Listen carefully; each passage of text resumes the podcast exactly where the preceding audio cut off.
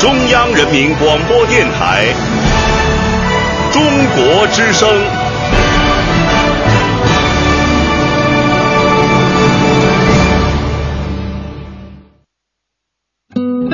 岁月在电波中流淌，人生在音乐中升华。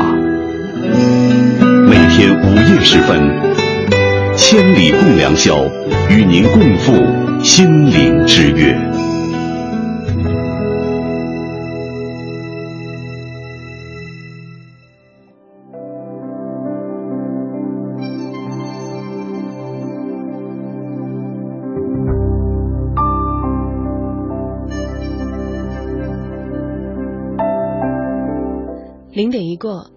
时间来到二零一四年的九月十一号，我们已经跟今年的教师节说过再见了。今晚的千里跟大家讲一个关于老师的故事，故事的主角来自一个乡村学校，是一位民办教师。也许在你的成长经历当中，你所遇到的情况并不和故事里相同，你的恩师也并不像故事里的刘老师。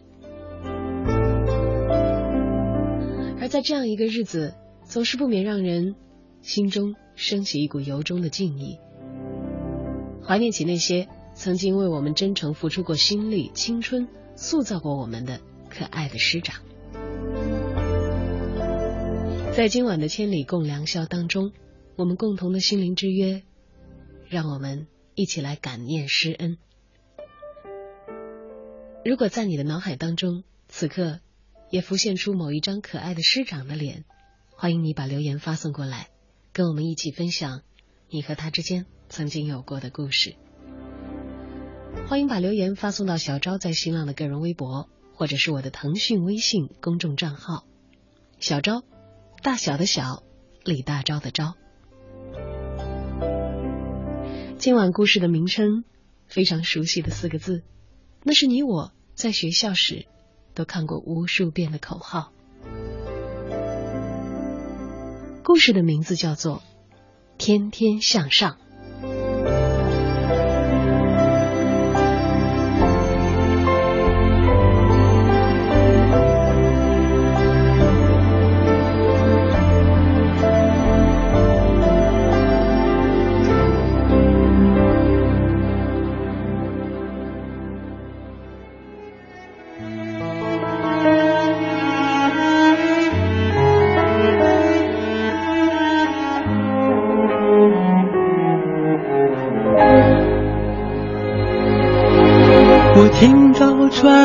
谁的声音像那梦里呜咽中的小河？我看到远去的谁的步伐，遮住告别时哀伤的眼神。不明白的是为何你情愿让风尘刻画你的样子，就像早已忘情的世界，曾经拥有你的名字，我的声音。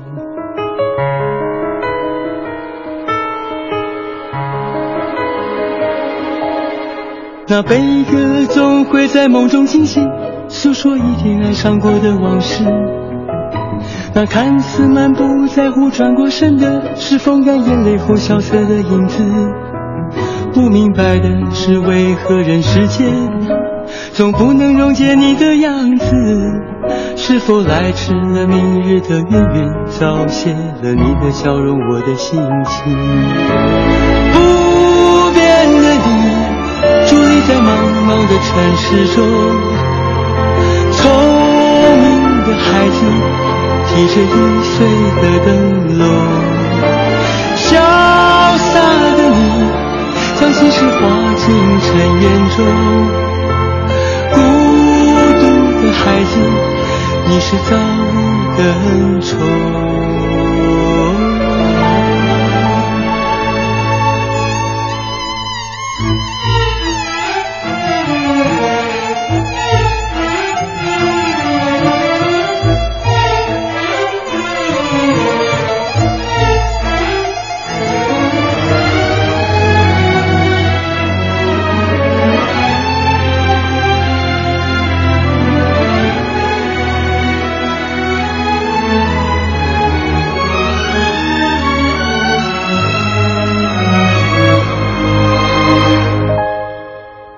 我听到传来的谁的声音，像那梦里呜咽中的小河。我看到远去的谁的步伐，遮住告别时哀伤的眼神。不明白的是，为何你情愿让风尘刻画你的样子，就像早已忘情的世界，曾经拥有你的名字，我的声音。不变的你。你在茫茫的城市中，聪明的孩子提着心爱的灯笼，潇洒的将心事化进尘缘中，孤独的孩子，你是造物的恩宠。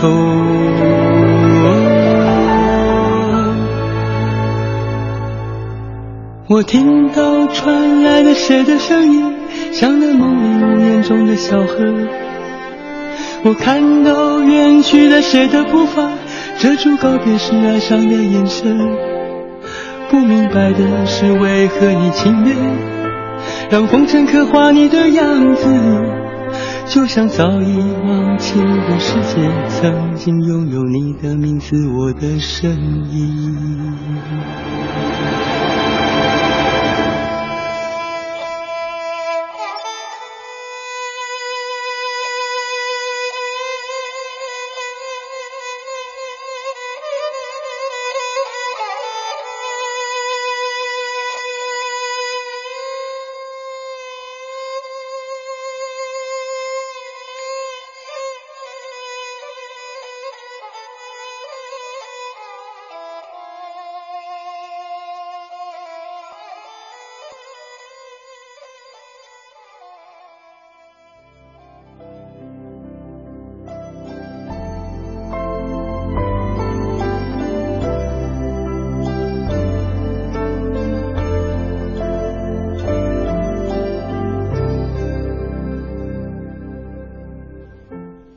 刘振邦是红旗小学的民办教师，什么都教过，教算术、教语文、教自然，还教过美术和音乐。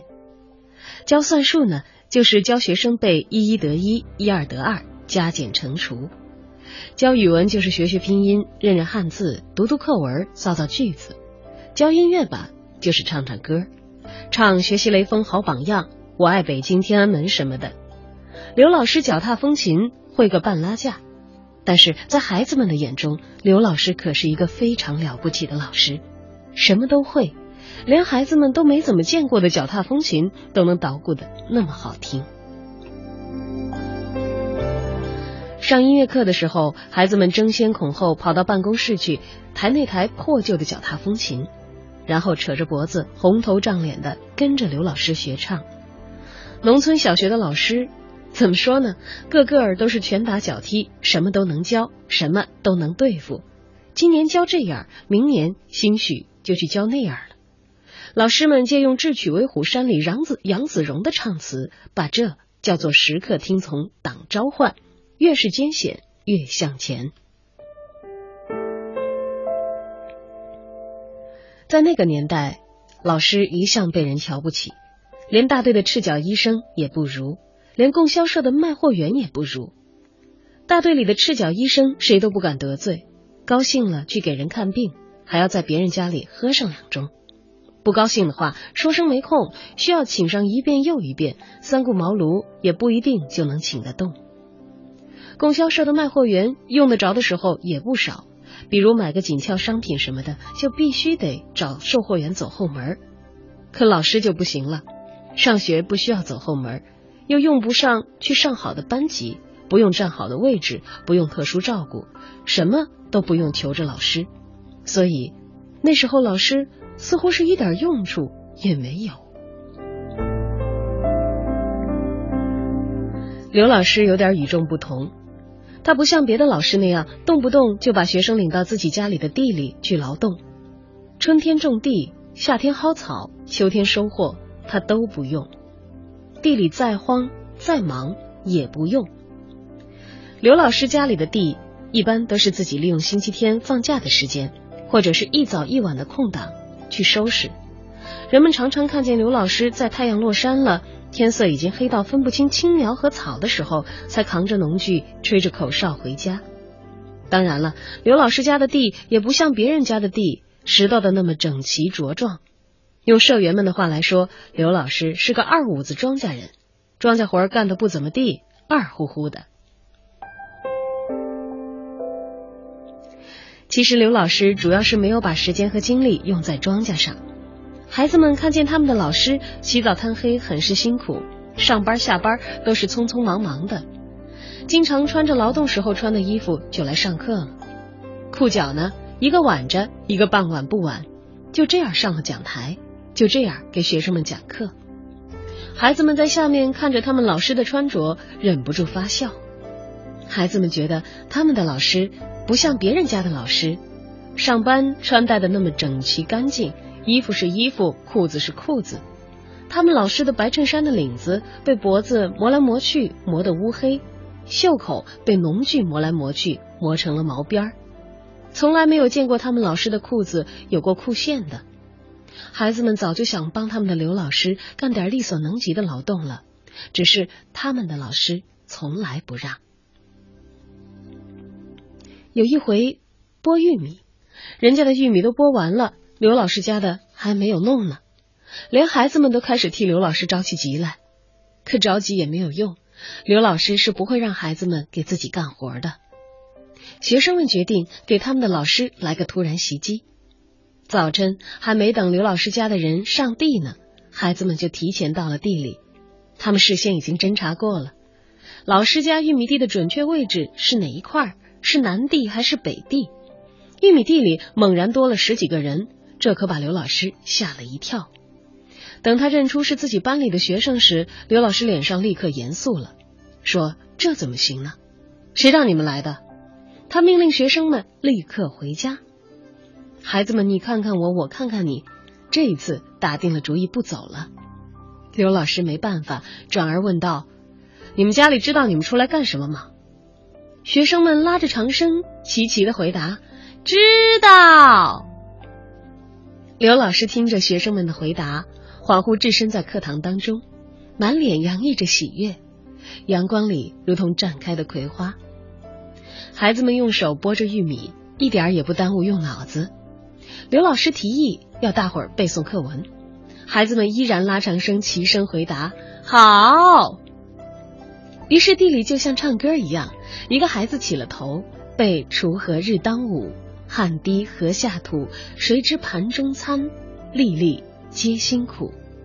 另一个背“离离原上草，一岁一枯荣，野火烧不尽，春风吹又生”。孩子们稚嫩的声音在原野上回荡。休息的时候，刘老师让孩子们把土地当成黑板，给他们出算术题，看谁能算得又快又好。孩子们趴在地上算算数，算完了，刘老师走过去，蹲在地上检查学生的作业，又教大伙儿写字，写玉米的玉，高粱的粱，黄豆的黄，葵花的葵。旁边地里的社员听见了，伸着脖子朝这边张望，心说：这个刘老师可真有点意思。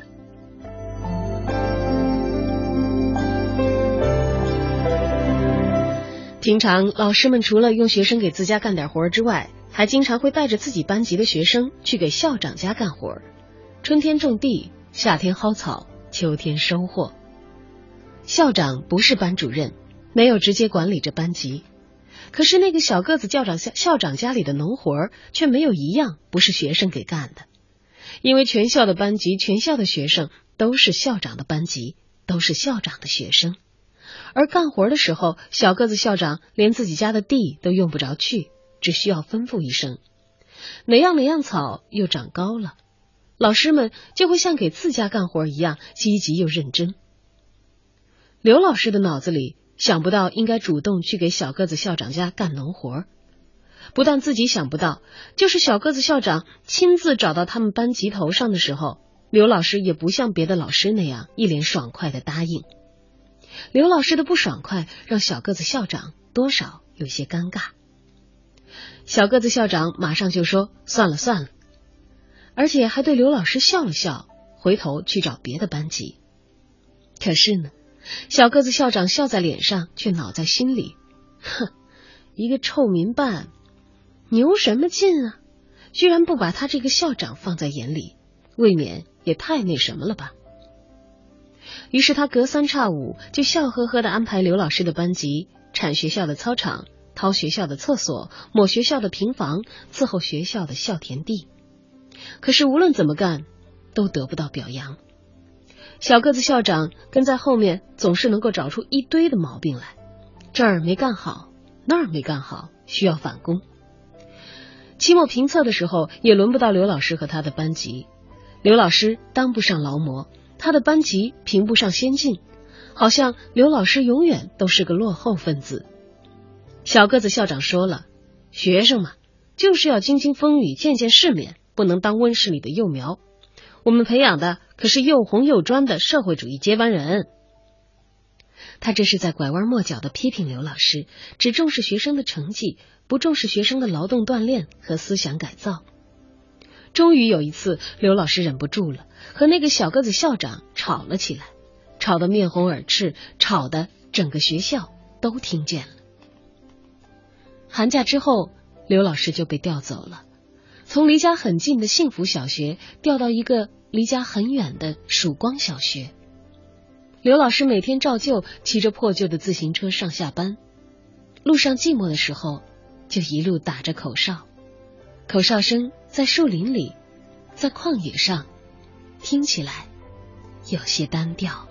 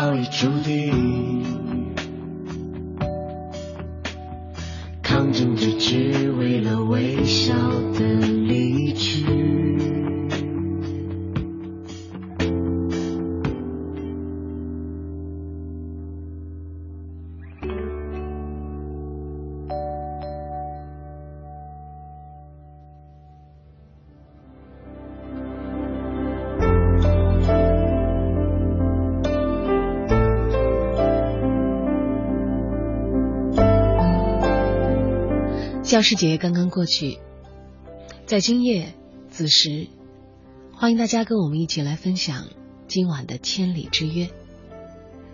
今晚的主题是两个字：施恩。在你的学习生涯当中，相信已经有过很多位老师了吧？其中哪一张面孔最为鲜活？哪一些过往让你最为动容？在今夜此时浮现于你的脑海呢？欢迎发送留言过来。跟我们一起分享你的感受。小昭在电波的这一头，陪伴还没有入睡的你。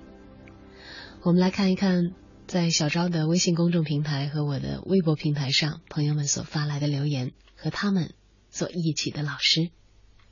这位听友说，记得我中学的语文老师曾经对我非常的严厉，同时又在生活和学习上对我特别的照顾。许久未见面的魏老师。不知道您还好吗？时光荏苒，或许您的鬓角已经如霜斑白，但是在我心中，您容颜依旧。愿您与时光不老。半城暖阳，半城夏在留言中说，今天给大学教过课的每个老师都发送了祝福短信，惊喜的是每个老师都回复了，特别的感动。那些逐渐苍老的面孔和愈加清明的眼神，不清楚他们每个人到底记得多少学生的名字，记得多少学生的面孔，又关心了多少比自己孩子还要更让自己耗费心神的学生。他们何尝又不是普通人呢？被我们尊以老师之名，陪着一届又一届的学子毕业，他们值得被爱。记忆失忆在留言中说：“教师节是一个充满美好的节日。今年踏入大学的殿堂，不能回去陪伴我最为关键时期的高中老师了。为了感谢他们的教育之恩，我只能发短信传递问候。周老师既是我的老师，也是我的益友。记得周二期末，那时我的哥哥不幸永远离开了我，我顿时进入了崩溃的状态，每天都郁郁寡欢，无心复习，甚至……”想要离开世界，去和哥哥为伴。周老师发现了我的不对劲儿，一直找我谈话，陪伴我，开导我，让我挺过了那难受的一段时间。在迷茫困惑的时候，他都在我的身旁，陪伴我和鼓励我。在期末，我也以班级第三的成绩让他感到了欣慰。真的非常感谢周老师，如果没有他，我可能已经轻率的结束了自己的生命。更没有现在的生活。真心的祝福我敬爱的老师身体健康，节日快乐。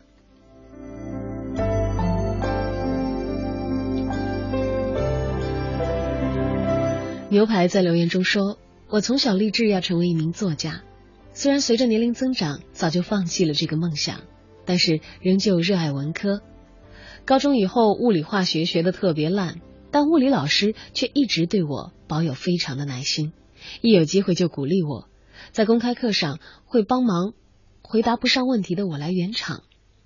虽然我的物理成绩一直没有及过格，但是还是很喜欢带着山东口音逗同学们开心、笑眯眯的物理老师。总算熬到分科了，现在我已经投入了政史地理的怀抱，却又在物理老师经过新班级门口的时候发一会儿呆。心里想说：“老师，真的谢谢你。”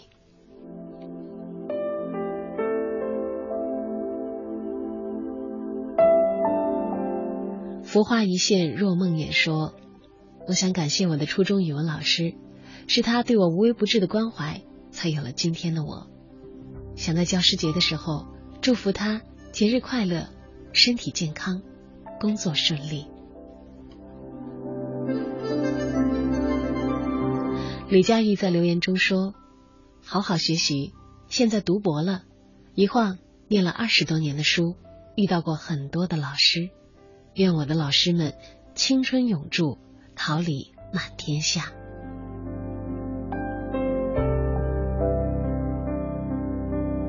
另一位网友在留言中说：“一支粉笔，两袖清风，三尺讲台，四季晴雨，不辞辛劳，恩在四方。”今天是我国的第三十个教师节，当然这这条留言是他在零点之前发来的。他说：“感恩才是老师们最好的礼物。”我在雪域高原，祝愿所有的恩师节日快乐、幸福、安康，想对他们说一声。您辛苦了。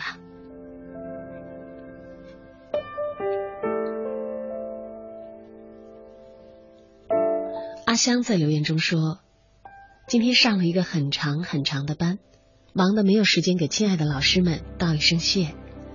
我只是一个今年八月份才开始工作的小护士，职业的原因注定得要活到老学到老，所以这一生的路途里都一定会有不同的老师相伴吧。”我亲爱的白衣天使老师们，谢谢你们，祝你们节日快乐。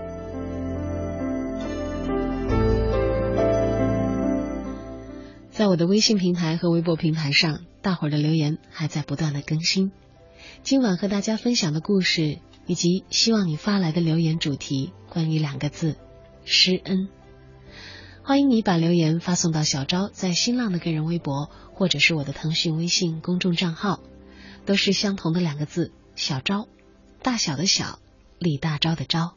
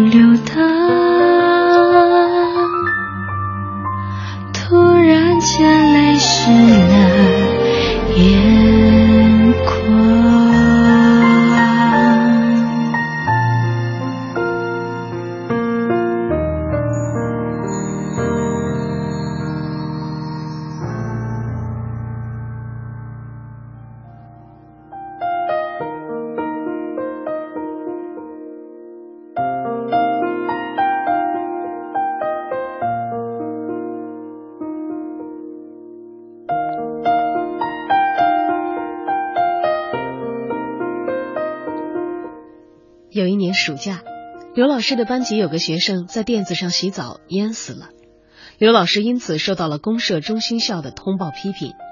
领导的态度是，虽然学生不是在学校出的事儿，但这也说明了老师平时对学生教育不够，而且重申，如果再有类似的事件发生，刘老师的民办教师肯定是当不成了。之后，刘老师又被调到了一个更加偏远的前进小学。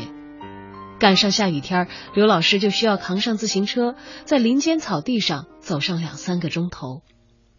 从此，一到夏天，刘老师总是提心吊胆的，害怕学生到荒郊野外洗澡出安全事故。星期一早晨的头一件事，他就是检查班级的男生放假的时候是不是在野外偷摸洗了澡。刘老师检查的方法很简单，撸起你的袖子，然后拿指甲在胳膊上划一下。如果能划出一条白道来，不用说，肯定是在野外的水域洗澡了。对于这些违反纪律的学生，别的老师大都采取体罚、扇耳光、掐脸、揪耳朵、踢屁股，可刘老师从来不这样。刘老师最厉害的办法就是把当天的作业留的比给别的同学要多出两倍，这也是孩子们最害怕的。别的公办老师们一放暑假就清闲了。不那么管了，学生爱怎么洗怎么洗，出了事儿反正跟老师也没有多大的关联。刘老师则不然，刘老师越是放假就越忙，越担心学生们出事。中午最热的时候，也是孩子们最喜欢下水洗澡的时候。这个时候，刘老师一定要骑上自行车到垫子上去转一圈，看看有没有学生在水泡子里洗澡。学生里头有个名叫李春生的，非常调皮捣蛋。李春生的爸爸是前进大队的支书，学校拿他一点办法也没有。旷课是家常便饭，只要班级一有什么劳动，李春生准旷课。即使不旷课，参加了劳动，还不如不参加。因为李春生在参加劳动的时候，多数都是搞破坏，损坏公物，糟蹋庄稼，把苗子薅掉，把草留下来。所以李春生不参加劳动反而是件好事。他经常躲到厕所去抽烟。他的书包里整天藏着弹弓，见鸟打鸟，见鸡打鸡，见狗打狗，看人不顺眼了也打，打了就藏起来，趴在壕沟里，躲在树后头，让你挨了打都不知道是谁打的。男生都怕他，连老师也尽量不去招惹他。怕他晚上用砖头砸自己家的玻璃。这个李春生整天领着几个伙伴去垫子上洗澡。有一天被刘老师抓了个正着，几个学生正在水泡子里表演各种拿手的好戏，打狗刨的、打漂洋的，还有不怎么会水的，技术不熟练，把自己的单帽吹得鼓鼓的像个气球，放在肚皮底下抱着扑腾。等他们发现刘老师站在岸边的时候，什么都来不及了，一切表演都戛然而止。李春生捏着鼻子蹲在水里，这叫蹲大缸。李春生想用这样的办法躲过刘老师的眼睛，但这个法子最多也只能在水里憋个一分半分的。刘老师眼看着春生蹲到水下一分多钟不见上来，有点担心，冲着水面喊：“李春生，你快点出来！”李春生并不出来，他在水下朝刘老师相反的对岸游过去。对岸有茂盛的草丛，李春生想钻进草丛里。刘老师看得见水下李春生游动的波纹，便先于他来到了对岸。他想等着春生刚冒头的时候，把他一举捉住。李春生身体滑溜溜的，结果刘老师没有捉到他，不但没有捉到，反而没能躲开李春生突然扬过来的一把稀泥。穿着白布衫的刘老师立刻变成了一只花斑豹，浑身绽开着大朵大朵的墨梅。李春生站在水里，双手拍着屁股笑。刘老师蹲在水边洗脸，在水下抠一把稀泥，猛然砸向跟着李春生笑的那几个孩子。学生们说：“是他打的，你为什么打我们？”刘老师冲他们厉声吼：“笑笑什么？”孩子们明白是自己笑的不对。刘老师拧着眉头，命令那几个学生站直了，站直了。孩子们光着屁股，挺一挺肚子。刘老师在孩子们面前不停的来回走，真像是一只烦躁不安的豹子。暑假作业做了吗？做完了吗？他用手指头敲着孩子们的脑门，挨个的问。孩子们就一个挨一个的摇头。李春生则高昂着不屈的头颅，不摇头也不点头，脸上带着轻蔑的笑。刘老师又拿手端手端孩子们的下巴，端的孩子们脑袋向后直仰。下回还洗不洗啦？还洗不洗啦？孩子们依旧挨个摇头。李春生也依旧高昂着头颅，并且将头扭向一边，连看都不愿意看一眼刘老师的样子。刘振邦气得要发疯，脸上的梅花都在跳。今天你们几个谁背不下一篇课文，谁就别想回家。这句话是刘老师经常在学校训斥学生的。孩子们到了放学的时间不能回家，不能回家就意味着没有自由。这对于他们来说是特别难受的一件事，所以很害怕，绞尽脑汁的背课文，想要争取早点获得自由。可今天不一样了，今天是在绿色的原野上，满眼是一望无际的草甸子，是清澈迷人的水泡子。孩子们巴不得不回家，玩一辈子也不会玩够。刘老师看出了孩子们的得意，马上改正：谁背不下来，我就把谁交给你们家长。提到家长，孩子们自然有些害怕。原来以为老师还会让他们背那些烂熟于心的“锄禾日当午，野火烧不尽”之类的，结果刘老师出乎意料，让他们背诵大段的课文。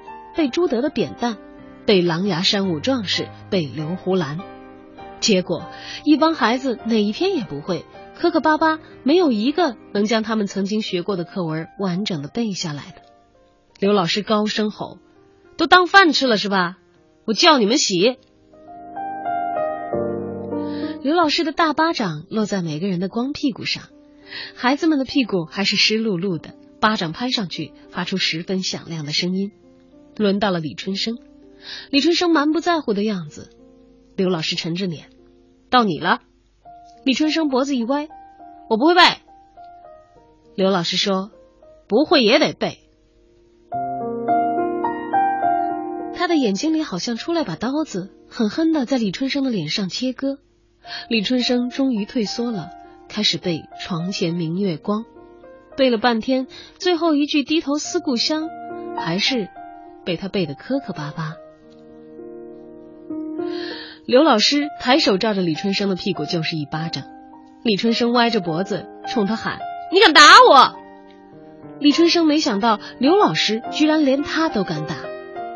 李春生手指着刘老师的鼻子：“你看我告不告你？你看我告不告诉我爹？刘老师举过头顶的手停在了半空。李春生见状，知道他的话产生了效果，知道原来刘老师也怕他爹，怕他爹把他这个民办老师给干掉。他愈发嚣张了，嘴里开始不干不净的骂：“臭民办，臭老师！”刘老师的眼睛突然变红了。好小子，连你个小伢子也瞧不起老师是吧？连连你都敢骂老师？刘老师的巴掌像狂风暴雨一样落在了李春生黑瘦的屁股上，一个巴掌一个红印儿，一个巴掌又一个红印儿，重重叠叠。李春生的屁股眨眼之间就像个发面馒头一样肿了起来，可他的嘴却始终没有被打住。刘老师打一下，他骂一句；刘老师的巴掌接二连三的打下去，他的嘴就像炒豆一样不停的骂。老师说：“我今天豁出这个民办老师，我不当了。”刘老师越打越凶，越打越疯狂，已经好像要收不住手，似乎要把多年积蓄的愤怒全部都发泄在李春生的身上。一旁的几个孩子早就吓呆了，谁都不敢上前劝阻，直到老师自己打累了，方才罢手。好像耗尽了毕生的精力一样，一住手，刘老师就瘫软在了草地上。他气喘吁吁，脸色煞白，他朝李春生无力的挥挥手：“去吧，去跟你爹告状去吧。”李春生究竟有没有向他爹告状？刘老师不知道，因为那个大队支书一直没有来找他。从那以后，李春生愈发的和刘老师作对。他们总结了经验教训，洗澡的时候派人站岗放哨，远远的有人过来，就慌忙抓了衣裳，猫腰跑进草丛里去隐蔽起来。孩子们不敢经常去一个地方洗澡，总是换地点。今天上黑鱼泡洗。明天跑去黄花泡，后天跑到更远处的野鸭泡洗澡，就这么跟他们的老师打着游击，用电影地道战里的战术，这就叫打一枪换一个地方。刘老师觉得有必要和学生们的家长沟通一下，让他们的家长知道自己的孩子经常野浴是十分危险的。沟通的结果是一天夜里，李春生被父亲堵在了被窝，用鞋底子狠狠的教训了一顿。李春生的父亲对刘老师说：“刘老师，我那个臭小子，你狠着点管。”挨了打的李春生，新仇旧恨全都记在了刘老师账上。自从挨了刘老师一顿屁股，他还真的怕了刘老师，不敢明面上跟刘老师过不去，于是背后搞破坏。李春生把自己班级教室的玻璃窗打碎，钻进教室，在黑板上画了很丑很丑的小人儿，小人的脸上点上麻子。旁边写“刘麻子臭狗屎”，他把稀泥甩在小人的脸上，甩得满黑板都成了麻子；把墨水瓶当做手榴弹，远远的投向教室后面的学习园地，墨水瓶砰的一声爆炸，洁白的园地上炸出一大朵蓝蓝的菊花。班级的学生课桌是非常简易的那种，是刘老师领着学生们自己搭的。学生们从家里抱来葵花桔杆，搬来土坯。刘老师领着学生用土坯垒起两面的桌角，然后将葵花桔杆绷在上面，再抹上黄泥，就搭成了课桌。李春生一跳就跳到课桌上，在课桌上蹦啊跳啊，结果把一张又一张的课桌给跳烂了。老师再搭，他再跳；再搭，他再跳。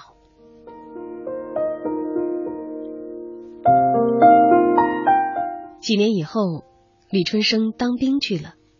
后来，曾经给他当年的小学老师刘振邦写过一封信，虽然字写的歪歪扭扭，但表达的情感倒是真实。李春生在信里终于承认了当年的错误，说那回把班级破坏的不成样子都是他自己干的，说当初没有听老师的话，不好好学习，到了部队才感到没有文化的痛苦。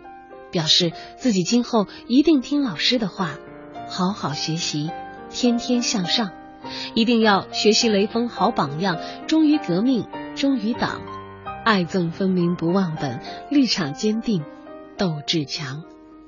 一定像张思德那样全心全意为人民服务，时刻听从党召唤，越是艰险越向前，一不怕苦，二不怕死，吃苦在前，享乐在后。信写了半篇大段的引文，表达的意思有些前言不搭后语。刘老师看过，心中生出了几分快慰，几分感慨。他把信颤抖着拿给别的人看，嘴上说：“瞧这臭小子，瞅瞅这字儿。”他一边用手指在纸页上划拉，眼睛却一边悄悄的湿润了。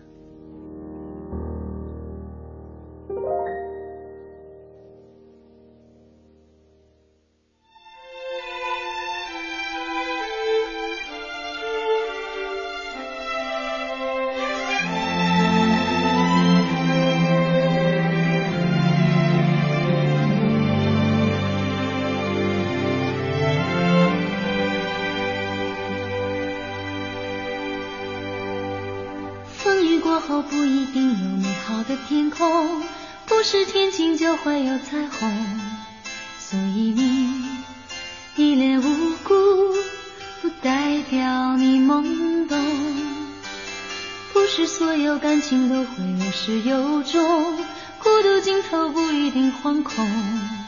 可生命总免不了最初的一阵痛。但愿你的眼睛只看得到笑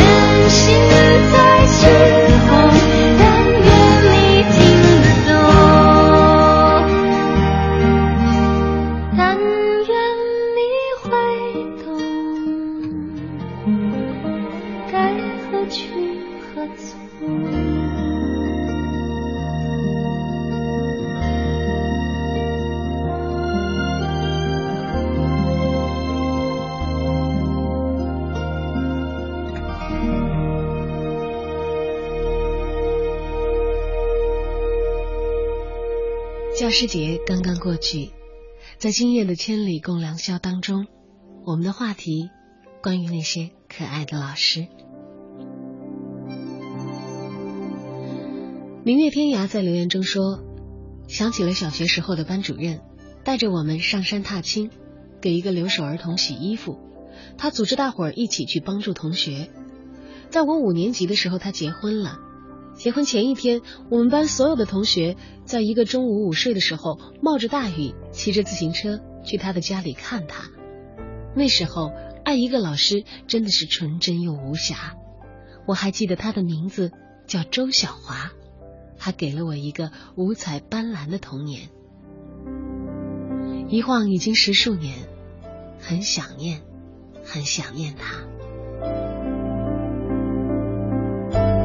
在你身边的玄玄酱说，高中的英语老师是一个爱笑的像朋友一样的人，因为他让我真正爱上了英语。现在我已经大三了，每个教师节都要给他发短信传达我的问候，寒假偶尔还会回学校去看看他，想对他说：“亲爱的小崔，我永远都不会忘记高三那段最苦的日子里你给我的温暖和鼓励，愿你永远都像少女一样的快乐。”也祝你的儿女健康成长。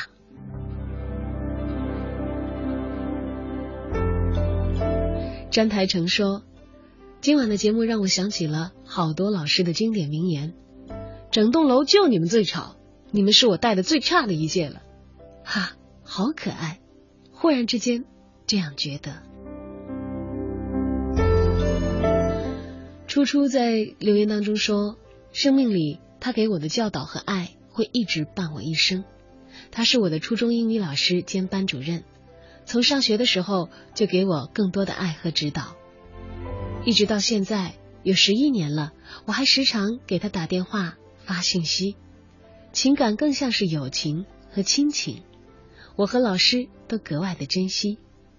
教师节想要传递一声问候，而这声问候大概可以温暖我和老师两个人。祝我最亲爱的老师节日快乐。庄思故乡说，我想起的是一位多才多艺的老师，他会好多乐器，都是自学。他是学校乐队的领班人，祝福他每天都可以过得开心。Mr. T 在留言中说，印象里我的老师总是整天把我留堂。虽然现在我没有时间听电台了，但还是想要说出来。天月在留言中说：“我的恩师已不在人世半个多世纪了，他叫于淑荣老师，是初二时接我们班的班主任，对同学要求严格，却又无微不至。谁身体不好了，谁家里有困难，他都了如指掌。他的家离学校很远。”每天都会骑着破旧的自行车，来的最早，走的最晚。全班五十多个同学家访，他全都认真的沟通过。那个年代没有教师节，于老师对工作非常的认真，对同学格外的关爱。在我心里，他配得上是最光荣的人民教师。他是我们全班五十多人的恩师。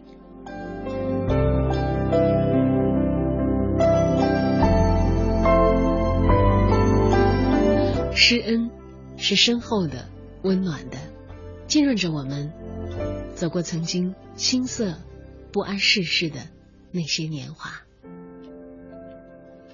今晚的千里共良宵，跟你分享的话题是施恩。教师节虽然已经过去了，但我们对于值得尊敬和爱的老师，心中的那一片情谊，不会随着这个节日。而消散过去。欢迎发来留言，跟我们一起分享你的故事，一起回忆你敬爱的师长。把留言发送到小昭在新浪的个人微博，或者是我的腾讯微信公众账号“小昭”，大小的小，李大钊的钊。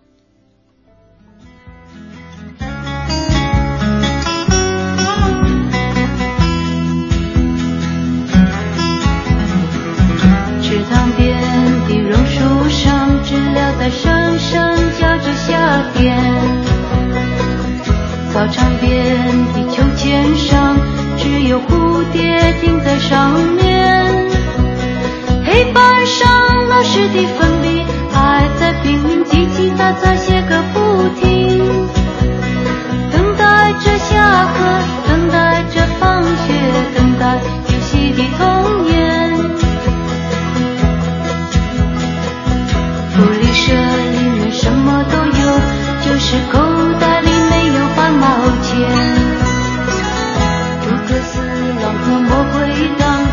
底谁抢到那支宝剑？隔壁班的那个男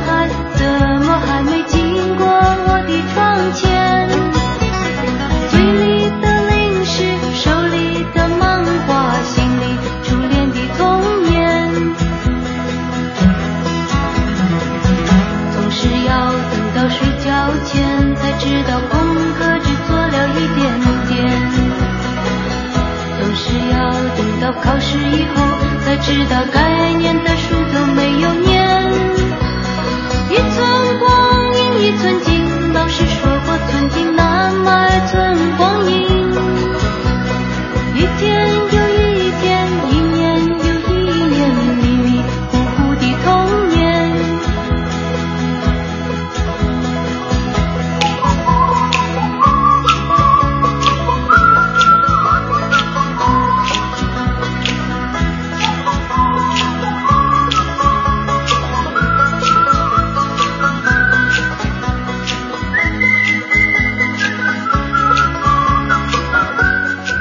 家人的安全和幸福，我选择北奔重卡；为员工的安全和幸福，我还是选择北奔重卡。北奔重卡，我们忠实可靠的伙伴。详询四零零六六零九五九五。北奔重卡。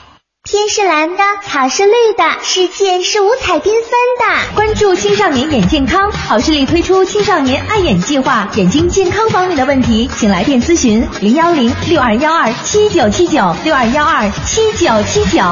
兄弟，这油价是一天天的涨，那你还买这烧油的大卡车？大哥，这是大运动卡，多功率省油开关，加上流线型的整车设计，一年光油钱就省好几万。大运重卡，北京时间一点整。中国之声的听众朋友们，我是田华。能当选第一届全国人大代表，出席第一届全国人民代表大会第一次会议，我无比激动。代表人民当家作主，这是白毛女里的喜儿无法想到的事情。爱于心，见于行。中国之声公益报时。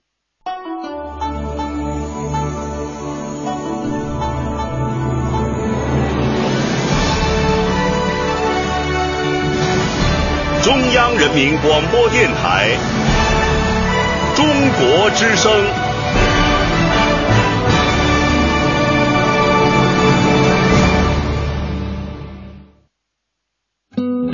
岁月在电波中流淌，人生在音乐中升华。每天午夜时分，千里共良宵，与您共赴心灵之约。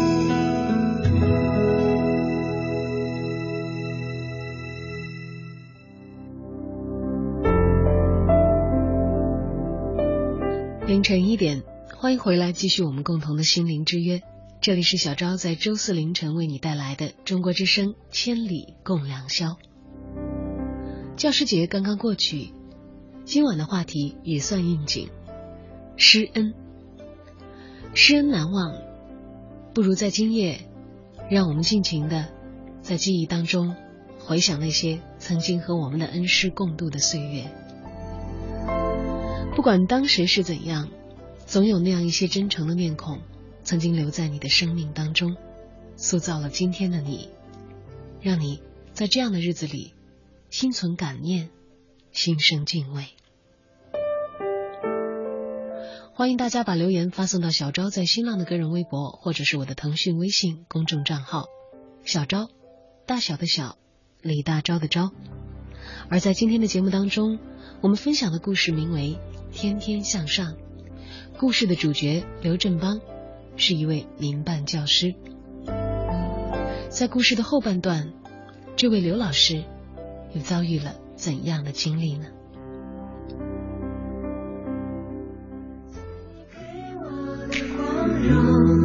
我要对你深深的鞠躬，因为付出的爱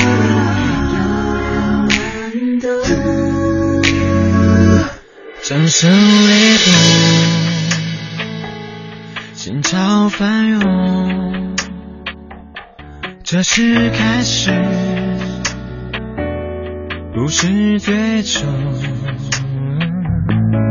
当你为了我把手掌拍痛，我该拿什么回报你感谢你给我的光荣，我要对你深深的鞠躬，因为付出的努力有人能懂。感谢你给我的光荣，这个少年曾经的普通，是你让我把梦做到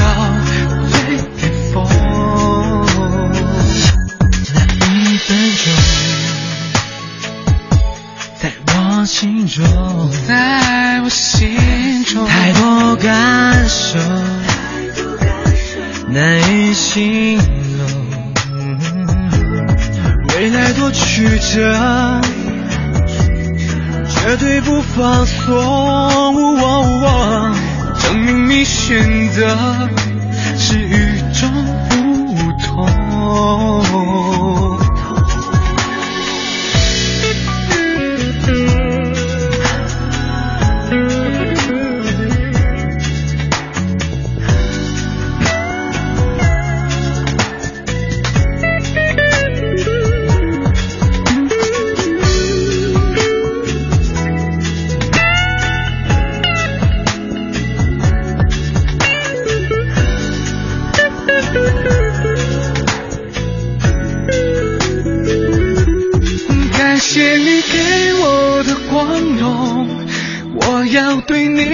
的鞠躬，因为付出的努力有人能懂。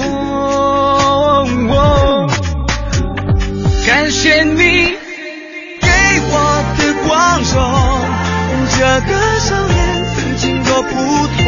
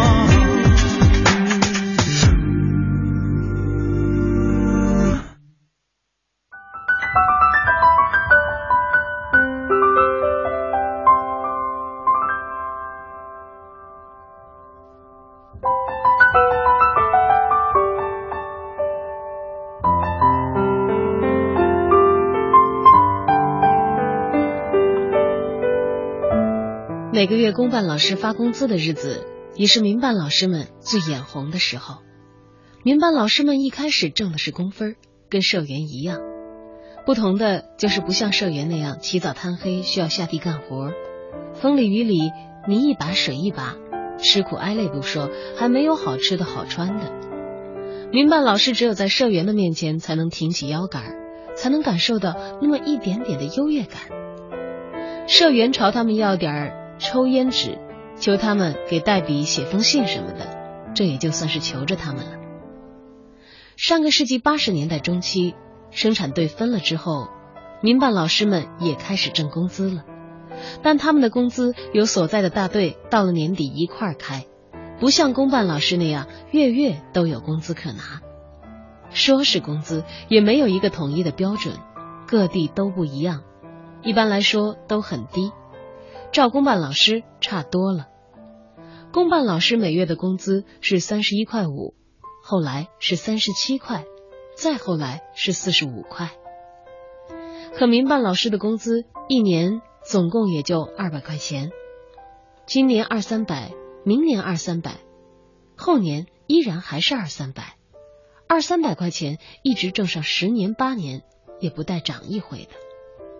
人家公办老师工资涨了，民办老师只能干眼馋。不但不涨，到了年底能不能及时拿到工钱，这还不一定。这得要看大队干部的心情了。高兴了，跟会计吱一声，用嘴努一下，说给他开了吧，你就得又磕头又作揖的。要不高兴呢，皱着眉头，连个乐呵模样都没有，说今年收成不好啊，到现在还没结算呢，我们都没开钱呢，哪有钱先开给你们啊？你们特殊咋地？不就是孩子王吗？等着吧。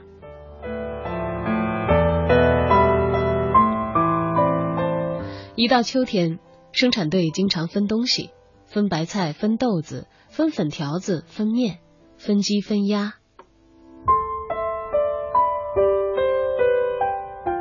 可是分什么东西，却都没有人告诉你。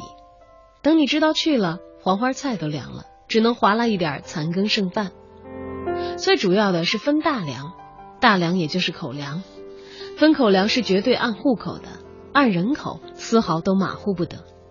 很多时候，生产队分口粮的时候，一开始也没人通知民办老师家里，直到人家分的差不多了，点一点账本上没剩几家来领了，才没好气的打发人去通知你，说分粮啦，咋还跟家待着呢？赶紧去吧，再不去可就没有了。后来一到分粮的时候，民办老师的家属们天天都精神紧张，时刻盯着队上的动静，嘱咐在外头玩的孩子，看队上分粮了，回来告诉一声，耽误了，看你爸回来不打死你。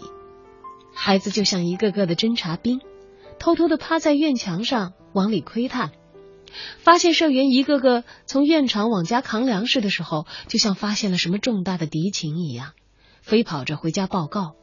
大人就赶紧拿着麻袋去，去是去了，却不敢往人家社员跟前挤，只能在后头慢慢的等着。等轮到你了，喊了户主的名字，民办老师的家属们也像社员的样子，把麻袋嘴张开，等着人家拿簸箕收了粮食往里头倒。可是等着忍着，人们却把粮食倒进了旁边社员的口袋里。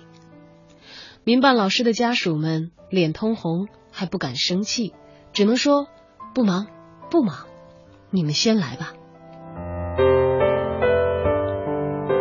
等到最后分到的粮食已经是封口下半头的，没有封口上半头的诚实。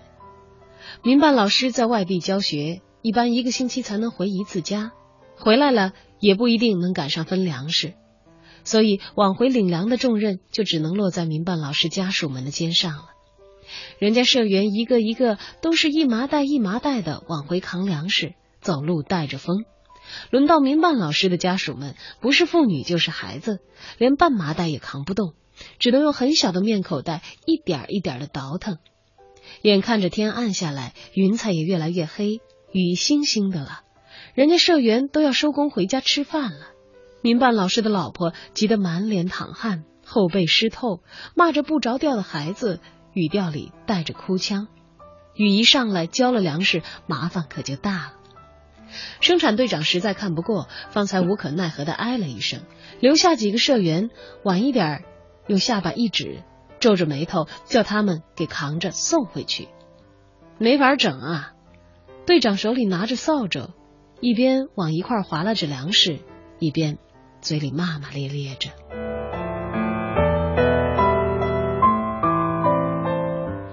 刘老师在当了多年的民办老师之后，终于盼来了转正的机会。刘老师他们这些民办老师，平时工作吃苦耐劳，小心翼翼，很怕在工作上落下什么画饼，有什么不妥的地方被人家抓小辫子找茬拿掉，所以都特别的服从领导，安排什么就干什么，一点价钱都不敢讲。不好教的班级，不好管的学生，公办老师们没有人愿意教，就落在了民办老师的头上。想躲也躲不过，劳动也是，往往是最脏最累的活儿安排给民办老师的班级去干，比如铲操场、抹平房、掏厕所。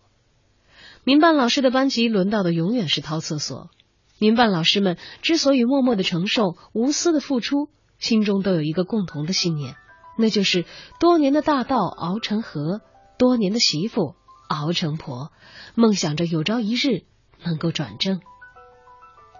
所谓转正，就是由原来的民办性质转为公办性质，挣工资、吃皇粮，属于国家干部，这是民办老师们梦寐以求的。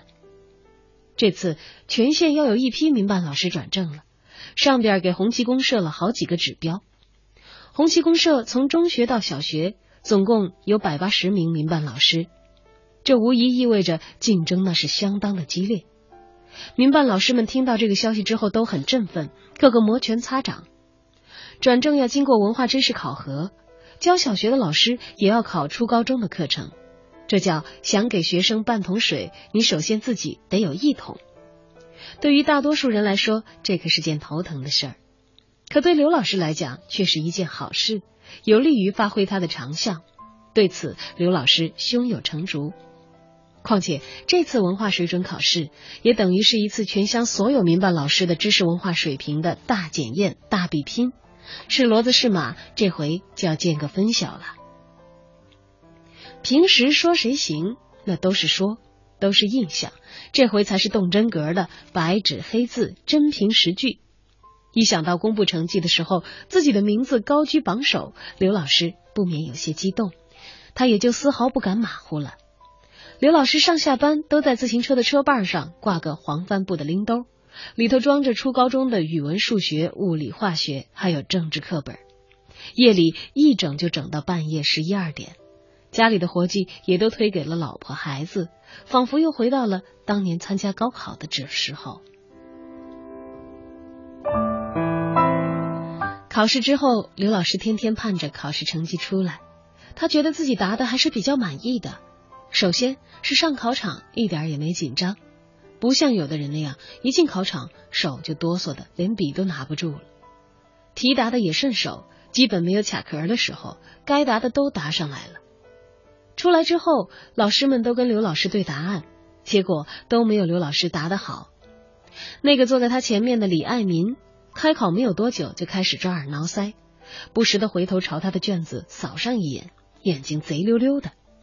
监考老师发现了，头两次没吱声，只是走过去不动声色的把刘老师答完的卷子扣上。李爱民没辙了，干脆拿出烟来抽。监考老师说，考场不许抽烟。李爱民说：“那我上外边抽去。”监考老师让他坐下，把烟掐掉，问：“你不是老师吗？怎么还不懂考场的规矩呢？”监考老师都是县里派下来的，心说这老师素质怎么这样？李爱民横了监考老师一眼，把烟扔在地上，用脚使劲碾死，干脆趴在桌子上睡起了大觉。监考老师就跟到他的眼前。敲他的桌子，监考老师回到讲台上，大声警告：“咱们再重申一下考场纪律，不许抽烟，也不许睡觉，不许交头接耳。如有违犯者，试卷作废，清出考场。”可是考试成绩公布之后，令所有人都没有想到，那个在考场上并不规矩的李爱民，居然考上了，而刘老师。却没有考上，也就是说，刘老师居然没有考过李爱民。很多人都不相信，刘老师自己更不信，以为是以讹传讹罢了。一开始他感到特别的羞愧，觉得没面子，自己这不是徒有虚名吗？关键时刻怎么连个李爱民都考不过呢？见了谁？刘老师都灰溜溜的，抬不起头，嘴也起了泡，牙也疼，捂着腮帮子。转不了正，自然上火。更让他上火的是，试没有考好，该露脸的时候了，却露了屁股，这不是丢人现眼吗？刘老师跟自个儿生气，恨不得扇自个儿两个大嘴巴子。刘老师考虑再三，还是上了县里。不过这次他留了个心眼儿。没有跟人说是上县里查分数，那样让公社文教组知道了也不大好。刘老师请了病假，说自己这些天肝病犯了，肝有点疼。县教育科的领导经过一番研究之后，答应让刘老师查卷子。于是刘老师就很感激的，连翻卷子的时候手都有一点发抖。他一页一页的翻，一道题一道题的查，一遍一遍的看，结果却没有看出什么毛病。该得的分得了，一分没少给，总分也没有核对错。刘老师大失所望，手脚冰冷僵硬，翻一页卷子要往手指上吐两次唾沫。不过刘老师马上又有了新的希望，自己的分数没差，不等于别人的也没有差错。其实从一开始他就最想知道李爱民到底答了多少分，多没多给，多了多少分。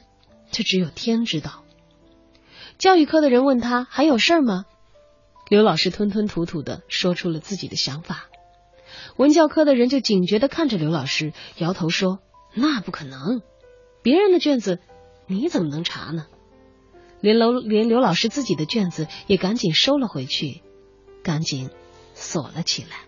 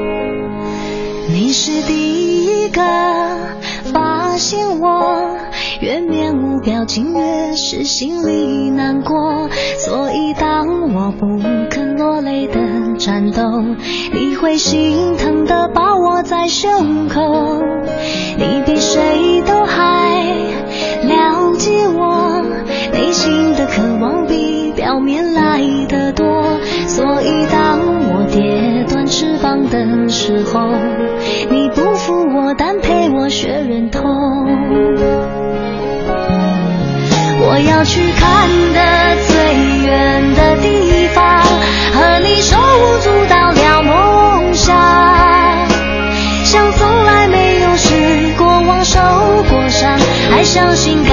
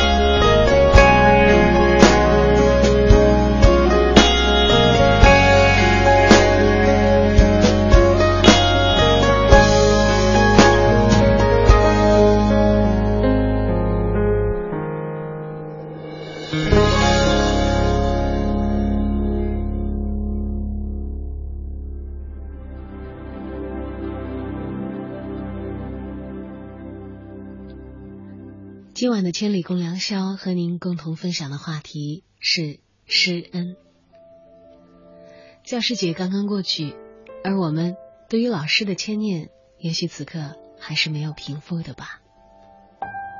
来看看大家的留言，幸福的平平淡淡说：“施恩让我回想起小学三年级的时候，曾经因为老师对我的严厉有着种种的不满，把老师安排的作业当成耳旁风。”左耳进右耳出，到了上中学才意识到老师这样做完全是为了我们，才开始意识到要好好学习了。一晃过去很长时间，现在回想起那会儿，真有点后悔，想说一声老师，你们辛苦了。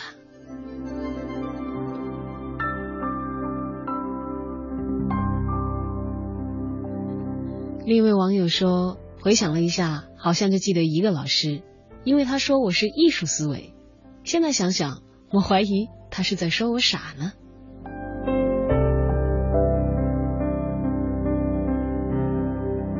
阿姨芋头说，老师就像是我在学校里的父母，即使他嘴上说着你们是我教过最不乖的学生，可是每当我们有什么困难，他总是比我们还要上心。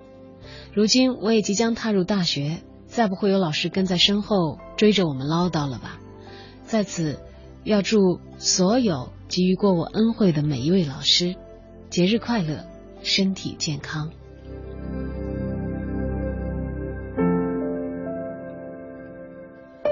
小小的怪明天也要睡懒觉，说记忆里做过一次老师，那是大一时暑假的支教。我喜欢那时候走在路上的自己，看着孩子可爱的笑脸，听着他们管我叫老师。记得支教的队友在离别时问我们班的学生哪位老师最漂亮啊？调皮的学生说是我，原因是我善良。那些可爱的孩子，那些支教里认识的小伙伴，我想我会一直记得他们。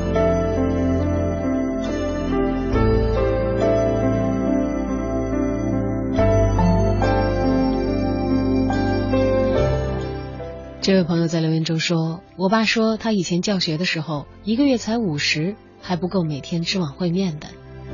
他说教学那么多年了，就打过一次学生，到家还被我奶奶给狠狠的骂了一顿。”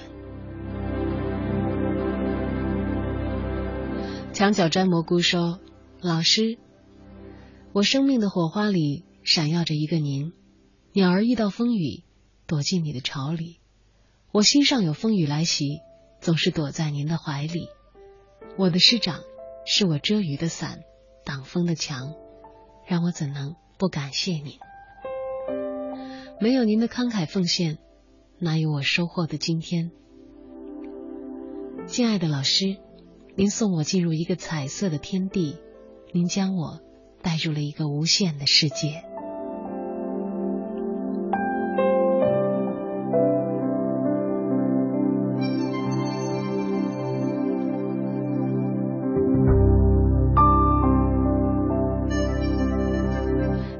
说，我印象最深的是初二时的班主任，他教我们英语，上课的方式极其幽默，我因为他而爱上了英语课，而且因此受益至今。他不仅仅是老师，更是一个好朋友。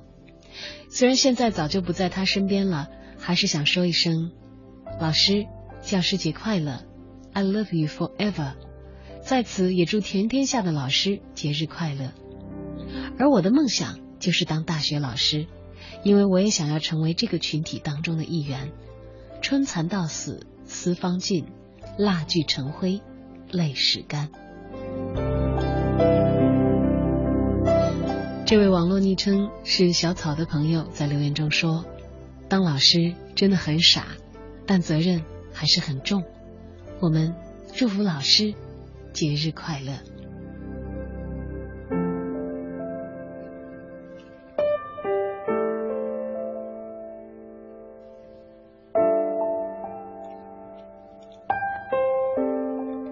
节目依然在进行当中，也欢迎正在收听的你发来你的留言，参与今晚的话题互动。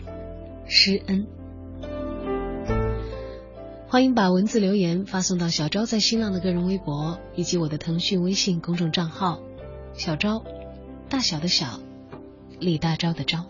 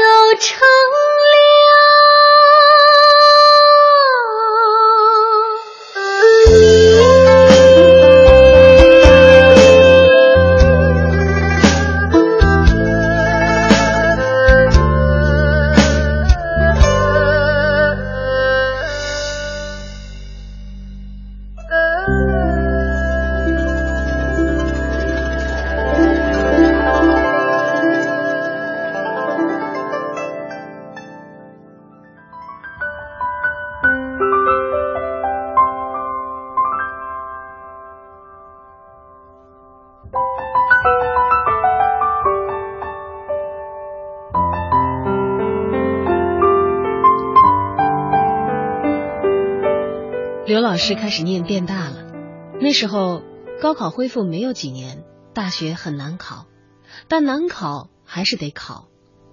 考不上真正的大学，还可以上别的嘛，可以通过别的途径照样拿到大学文凭。比如，除了刘老师上的电大，还有函授，还有成人自考等等等等。那时候，社会上一下子兴起了文凭热，人们特别看重文凭和学历，干什么都要看。高考恢复的时候，许多人都跃跃欲试。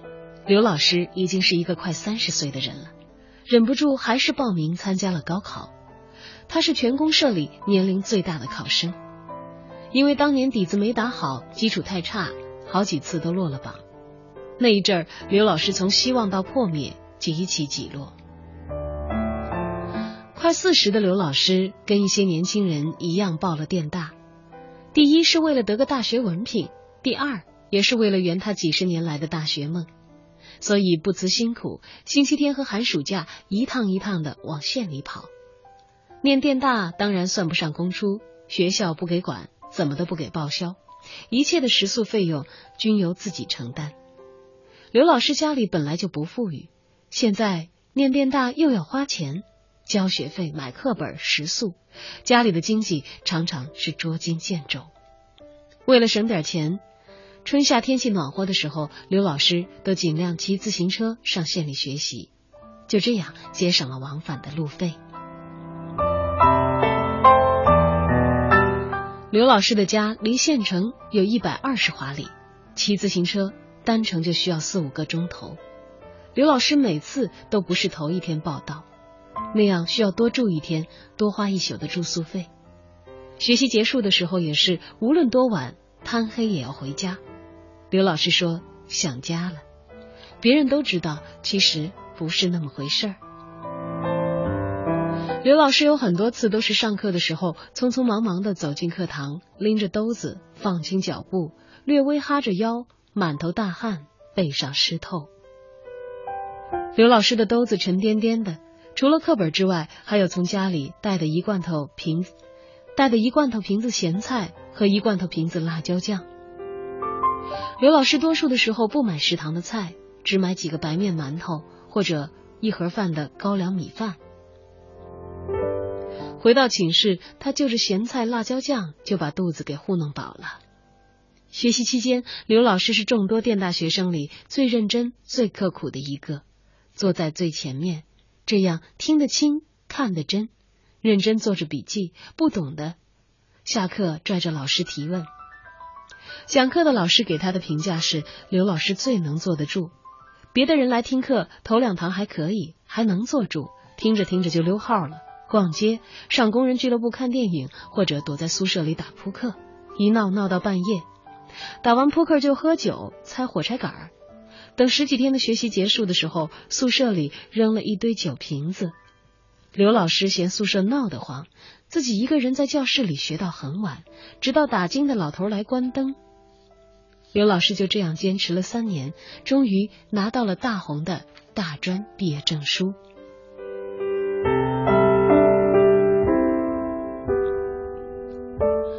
可是令刘老师不解的是，一到转正的时候，那些没见念过什么电大函授的人手里居然也都拿出了大学的文凭。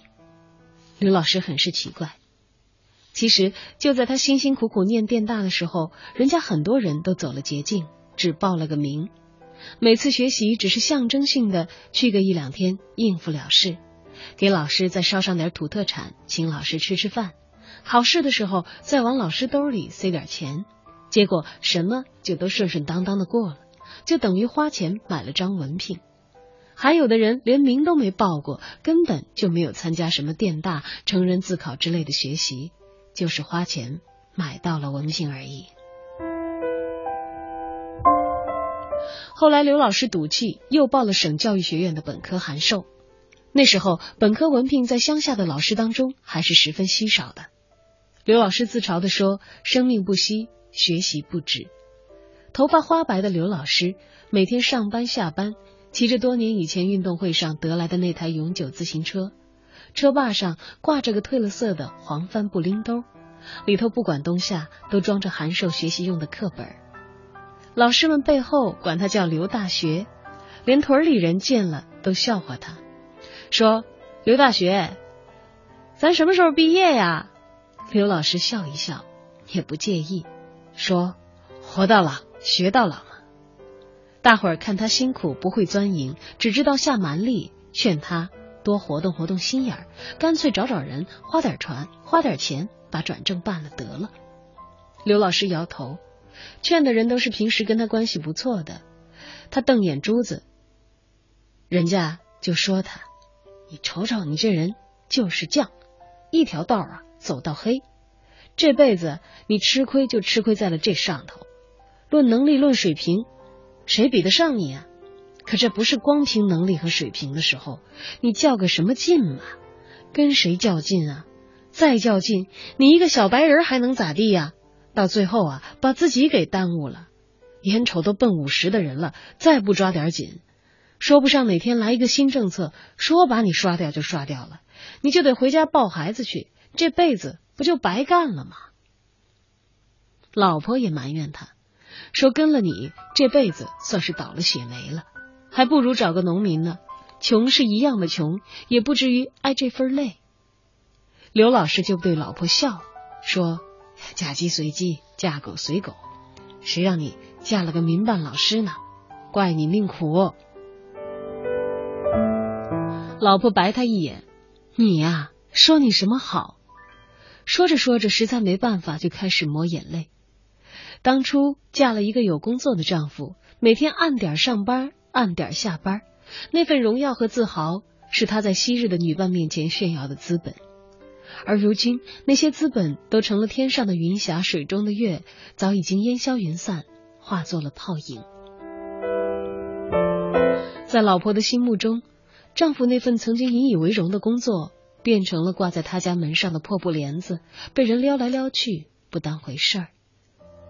只要她一跟丈夫生气，就会使用“破民办”这个词来羞辱她那个不管你怎么说都照旧把这份工作干得有滋有味的丈夫。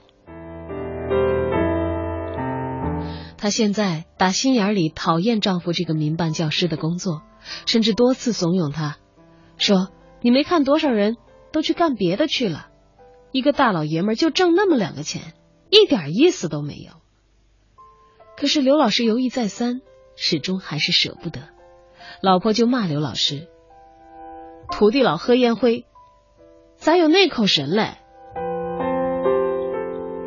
刘老师并不烦，反而乐呵呵的说：“嘿，还真叫夫人你说对了，桃李满天下这样的快乐，你这辈子是没法体会了。”刘老师的意思是说，老婆这辈子当不上老师，可惜呀，老婆嘴撇得多长，哼，就你这破民办，下辈子我都不稀罕当，还桃李满天下呢，说的好听，桃李满天下，你借着啥光啊？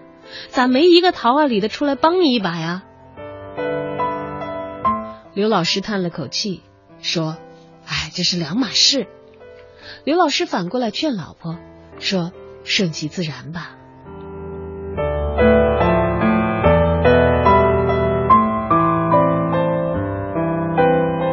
刘老师早年教过的学生李春生，当兵之后转业到了乡政府，如今已经当上了干部。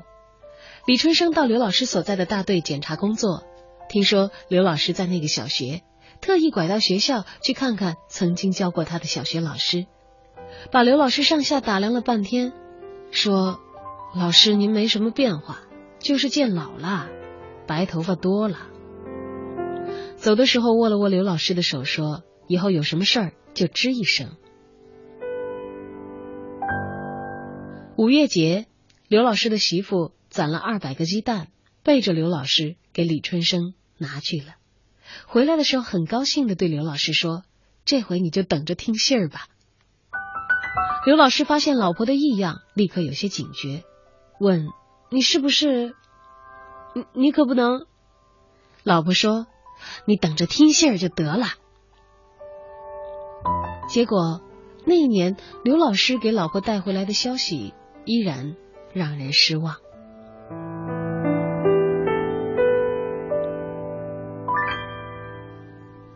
五十多岁的刘老师越来越感觉身体有些吃不消了，经常感到肝区疼痛，兜里常常揣着镇痛片，一疼就吃上好几片，脸色也一天又一天的黄瘦下去。有一次上课，他居然晕倒在了讲台上。到乡医院检查的时候，大夫看着拍的片子，又仔细摸了摸他的肝部，告诉他不要紧，营养不良，休息不好，嘱咐他好好调养。可背后，医生却给学校的领导打电话，说赶快叫你们那位刘老师到大地方再检查检查吧。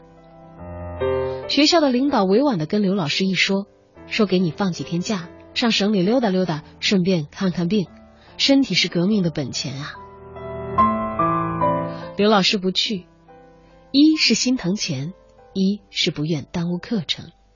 学校的领导说没钱，学校先替你垫上，课程呢先让别人带一带。好说歹说，刘老师才同意。结果到省城一检查，情况不好，肝癌晚期。没敢告诉他，刘老师带病坚持工作的事迹在报纸上一一报道，在全县引起了强烈的反响。上级号召向刘老师学习，刘老师忠诚于党的教育事业，几十年如一日，呕心沥血。县里的领导听说刘老师还是个民办教师，很快就特批了刘老师转为公办教师。学校的领导第一时间把这个好消息告诉了刘老师，并将批件举到他的眼前让他看，贴在他的耳朵上说：“你转正了，这是批件。”已经时常陷入肝昏迷状态的刘老师，此刻清醒着，清瘦死板的脸上略微有一点欣喜的反应，一双呆滞的眼睛在那张卡着红戳的白纸上半天才转一下，他的嘴微微的张着，像是有话要说。领导连忙俯下身说：“有什么话你就讲吧，啊。”刘老师在枕头上左右摇一摇，摇一摇他的头。领导又说：“有什么话你就说。”刘老师依旧微微的摇头，喉咙里发出含混不清的声音。刘老师最后说的是：“他教了一辈子学，其实并不完全是为了这个。”人们都愕然了。只说是那么一句话，好像是已经用尽了刘老师身上所有的力量。他的额头上沁出一层豆大的汗珠，手一软，那张盖着红戳的纸，就像一只大大的白蝴蝶，轻轻的飘落到了地上。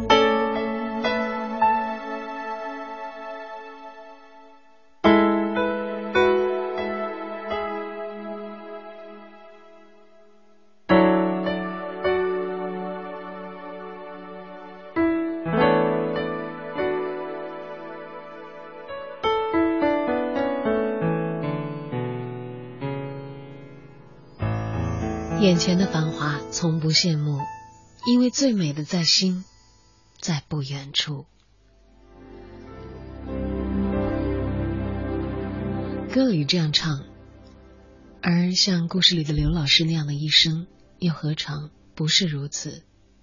像一棵秋天里的树，而到最后，等到叶落，似乎盼到了此生为之努力的东西，而却也像刘老师在临终前所说的那一句语气轻微却十分郑重的话语一样。他教了一辈子的学，其实并不完全是为了一直承认他是公办老师的文书。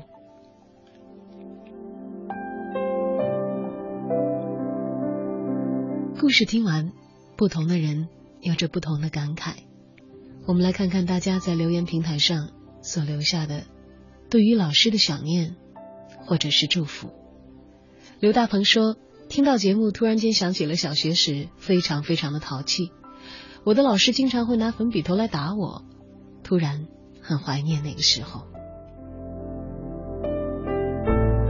阿富在留言中说：“我妈就是老师，教学一晃就是几十年。”我邻居的一位叔叔和他的女儿、儿子都是我妈教过的学生。现在妈妈年纪大了，在这里想对她说一声：“妈，您辛苦了。”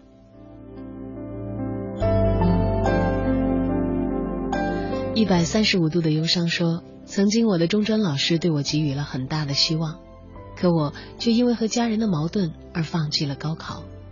如今我已经参加工作了，很想对老师说一句。”对不起，我让您失望了。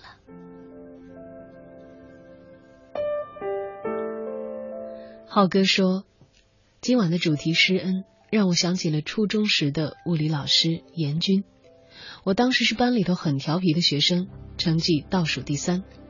班里开展一对一的帮扶，我是严老师的帮扶对象。在他的关心和指导下，我的物理成绩得到了很大的提高。他教会我了学习的方法。使我可以顺利读完研究生，获得了较好的发展。现在严老师早已经退休了，我坚持每年在此时去看望他，向他送去祝福。一晃已经过了二十多年，真心祝福您，我亲爱的严老师，希望您节日快乐，身体健康。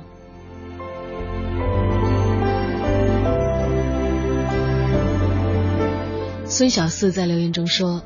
记得中学的班主任也是我的英语老师，那时候他生着病给我们讲课，大冬天流着汗，脸都红了，可以感觉到他的疼痛，但他却一直在坚持。记得当时喜欢去网吧，他就去抓我们。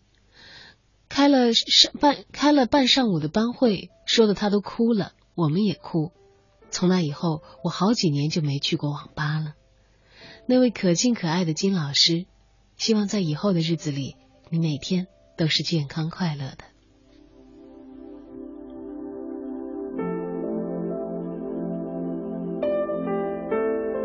易一强说：“小张你好，教师节想祝我的爸妈节日快乐，祝我的大学老师婷婷、高中老师。”贵州德江一中的陈老师、张老师、冉老师节日快乐，身体健康。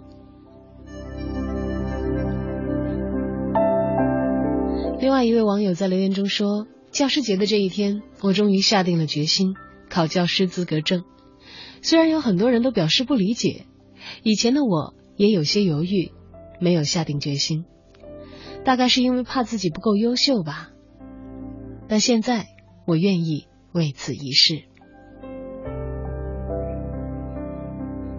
秀佑在留言中说：“小昭你好，我是老伙伴儿，我的杨老师今年八十了，我今天给他发去了祝福微信，杨老师很自豪的给我回了微信，说有时间还得教他使用这些新玩意儿，要不就又忘了，忘得比学得快。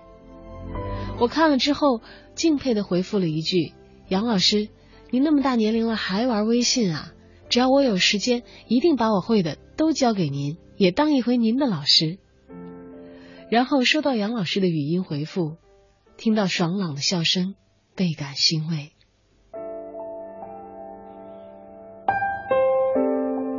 老师留声机在留言中说：“永远不会忘记讲台上的那双手，当粉笔墨起的时候飘洒下的真理，永远不会忘记。”讲台上的背影，当铃声响起，智慧里的传递，祝福老师节日快乐。